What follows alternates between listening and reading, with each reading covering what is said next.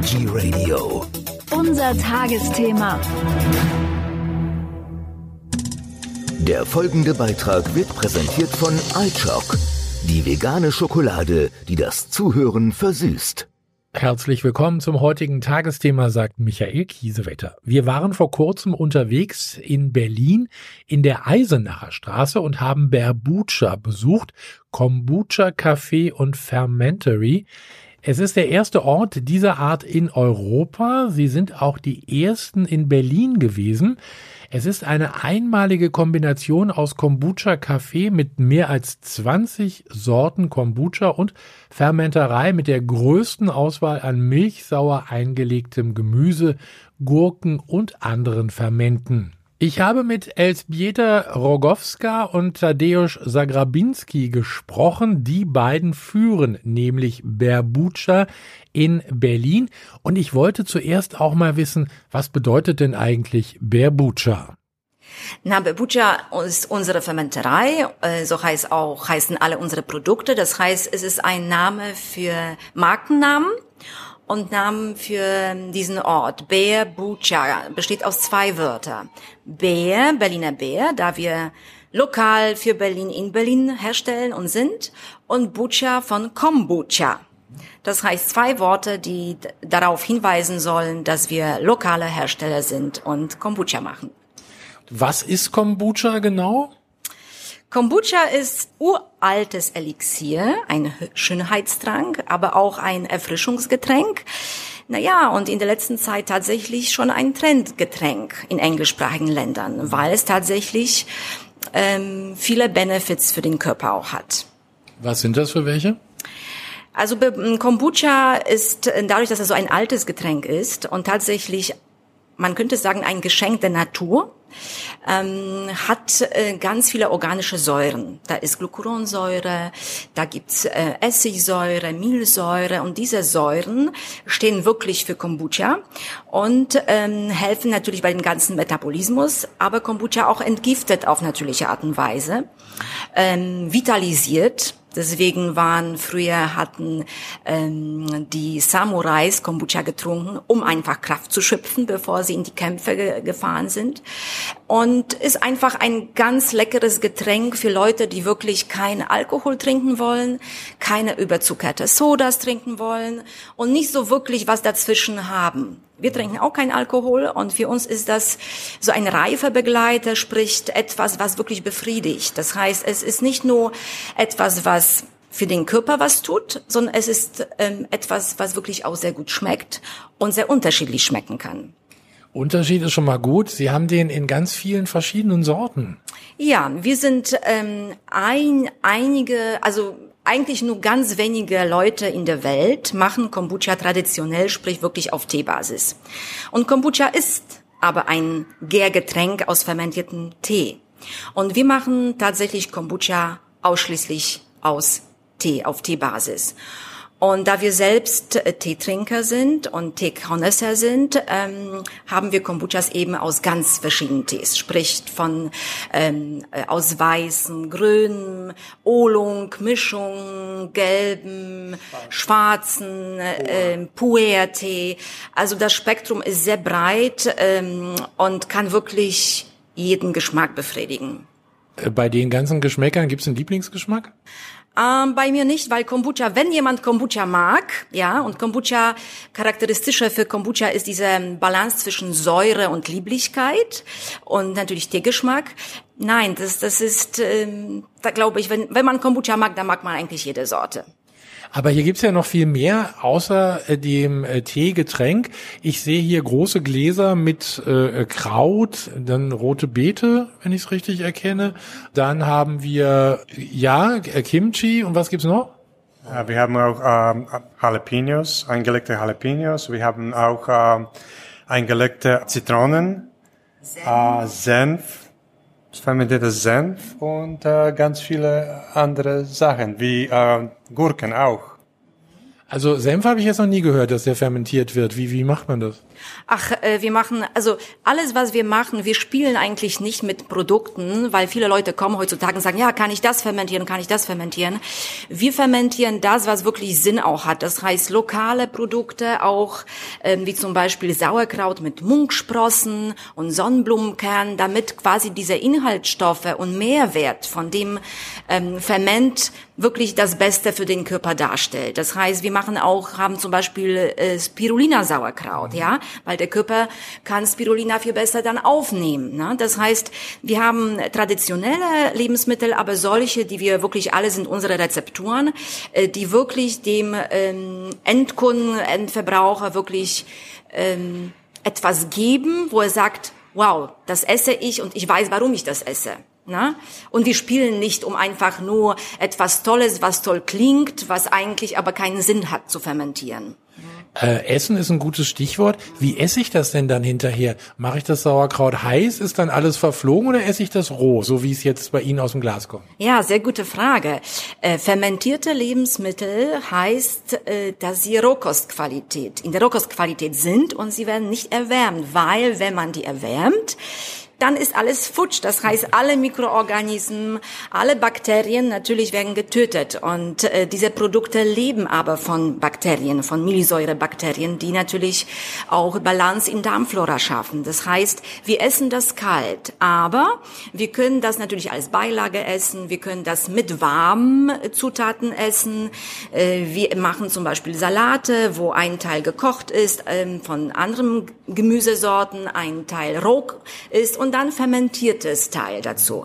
Ich weiß, dass vielleicht in Deutschland noch nicht so jetzt, die Leute haben oft dieses Problem, wie esse ich denn das? Ne? Und das Essen pur aus dem Glas ist nicht immer so das, was wirklich spannend ist. Deswegen, äh, wir zeigen das auch, wie man das vorbereiten kann, wie kann man das essen mit Tempeh, mit Sauerteigbrot. Ähm, wir hatten auch Salate gemacht früher. Ne? Also es gibt schon viele Möglichkeiten, äh, wenn man das äh, essen kann, aber Hauptsache wirklich nicht erwärmen, sondern in der Rohkostqualität belassen. Also das heißt, wenn ich jetzt dazu esse etwas, äh, was gekocht ist, äh, dann äh, hat das trotzdem noch den, den, den gesundheitlichen äh, Effekt, wenn ich dann das fermentierte Kraut zum Beispiel dazu esse. Genau, das ist es, das Punkt. Sie können warme Elemente essen, was, was Sie gekocht haben, Reis oder wie auch immer was, und dazu aber eben dieses kalte, ähm, fermentierte Lebensmittel, die als Beilage oder Zusatz sind, wo Sie einfach dann natürlich auch ähm, ein bisschen interessantere Komposition haben durch diesen Mix. Bei Ihnen gibt's ja auch Workshops, also man kann hier auch lernen, wie man fermentiert zu Hause zum Beispiel. Ja, das wollen wir natürlich auch vermitteln und weitergeben, weil es ist letztendlich eine ganz alte Kultur, ähm, Tradition. In jedem Land hat man früher fermentiert ähm, und das, das ist wie ein Comeback jetzt. Aber es ist auch ein Handwerk. Also wir sind nicht diejenigen, die sagen schnell, schnell, schnell. Das ist so einfach und es geht einfach so easy. So ist es nicht. Wenn man gute Fermente machen will, wenn man wirklich Fermente, die dem Körper auch das geben, was sie versprechen, dann soll man auch wissen, was man macht wie man das macht, was man benutzt, damit man einfach dann Freude damit hat. Und das, deswegen ist uns wichtig, das zu vermitteln. Deswegen machen wir Workshop, Fermentationsworkshops in zwei Sprachen, Englisch und Deutsch, aber auch Workshops natürlich, wie mache ich Kombucha zu Hause. Nicht irgendeinen, sondern einen guten Kombucha. Wenn ich jetzt äh, zu Hause fermentiere zum Beispiel, also mein einziges Beispiel ist Sauerkraut von früher, das kennt man von Oma. Die haben das dann eingelegt in frischen Weißkohl, da kam dann immer ein Stein oben drauf und so. Und dann äh, ließ man das da vor sich hin ähm, äh, brodeln. Ist das alles? Mehr muss ich da nicht machen, oder? Na ja, also ganz kurz äh, gesagt, es fermentiert letztendlich äh, alleine, weil die Natur schafft das, die Bakterien. Aber es ist schon ein Prozess, den man wirklich steuern und lenken muss mhm. und überwachen muss. Ne? Das heißt, man braucht schon richtiges Zubehör. Man kann sicherlich Steine benutzen, so wie früher. Wir sind auch Fan von davon, wie die Menschen das schon immer gemacht haben. Da muss man nicht irgendwie was Neues kreieren. Aber tatsächlich, ähm, früher waren die Menschen immer da zu Hause. Die konnten das anders überwachen. Heute sind die die Menschen oft unterwegs. Ne? Und wenn man da nicht das richtige Zubehör hat, da kommt man nach Hause und vielleicht ist alles draußen oder hat ist, ist, äh, war eine kleine Explosion oder wie auch immer. Deswegen man muss schon auch wirklich den Prozess auch verstehen. Ne? Und das vermitteln wir sehr sehr gerne, weil wir auch mit Fermenten aufgewachsen sind. Das äh, ist ein Stück unserer Kultur, da wir ursprünglich aus Polen kommen und schätzen das sehr. Und fermentierte Lebensmittel bekommen heute einen ganz anderen Stellenwert. Früher war das haltbar machen, ja. Ähm, heute, wo so viele Nahrungsmittel wirklich nicht mehr uns die Lebensenergie schenken und verändert sind, pasteurisiert sind, das sind industrielle Nahrungsmittel. Unser Körper bekommt nicht das, was er wirklich braucht. Und deswegen ist das so wichtig bei uns, dass die, dass die Menschen wirklich diese gute Qualität, sehr gute Qualität kennenlernen, die wirklich handwerklich gemacht ist, wo man auch diese Liebe auch um dieses Handwerkliche wirklich auch in dem Produkt selbst schmeckt, dass sie auch nachfragen können und wieder fangen an zu verstehen eigentlich, ähm, was das bedeutet heutzutage für uns, diese fermentierte Lebensmittel anzunehmen und was das im Körper bewirkt. Also in den äh, Lebensmitteln, die wir in der Zwischenzeit in den Geschäften kaufen können, da sind ja Inhaltsstoffe nicht mehr ganz so äh, viele drin, denn auch durch die ausgelaugten Böden, da, da passiert ja nichts mehr. Also wir müssen ja durchaus immer sowieso was zu uns nehmen, damit wir noch Vitamine und Mineralstoffe bekommen. Also da hilft das auch auf alle Fälle. Was ich aber wissen wollte, ist, ist es in Polen heute immer noch weiter verbreitet als hier in Deutschland zu fermentieren? Also auch, ja, es ist, kann man sagen, ja, es ist weiter, weil einfach diese Fermenta Fermentieren war schon früher auch ähm, viel breiter, verbreitet und bekannter. Und heute natürlich ist genauso dort Comeback, ne, für die neue Generation passiert auch ganz viel. Und ähm, es wird immer aber noch auf den Dörfern und kleinen Städten wird immer noch fermentiert. Im Vergleich ist es tatsächlich hier noch weniger. Na? Wie ist es denn gerade hier in, also in Berlin, denke ich mir, ist ja eine, eine, eine moderne, eine weltoffene Stadt, aber wie sind die Leute hier drauf? Also äh, kommen die da ganz neugierig oder muss man hier auch Überzeugungsarbeit leisten? Also ich würde mir viel, viel, viel mehr neugierige Menschen wünschen, die hier kommen und wirklich nachfragen. Also die ersten drei Jahre, glaube ich, wussten die Leute gar nicht, was wir machen, ne? weil das Wort fermentieren fehlt in dem deutschen Vokabular. Ähm, deswegen ist dieses Unterscheiden vom Einlegen ähm, zum Fermentieren zuerst mal, aha, was ist denn das? Ähm, aber natürlich haben wir Leute, die tatsächlich hier kommen, weil sie neugierig sind, weil sie ähm, das sehen im Schaufenster, weil sie das irgendwo schon mal gehört haben jetzt oder gelesen haben.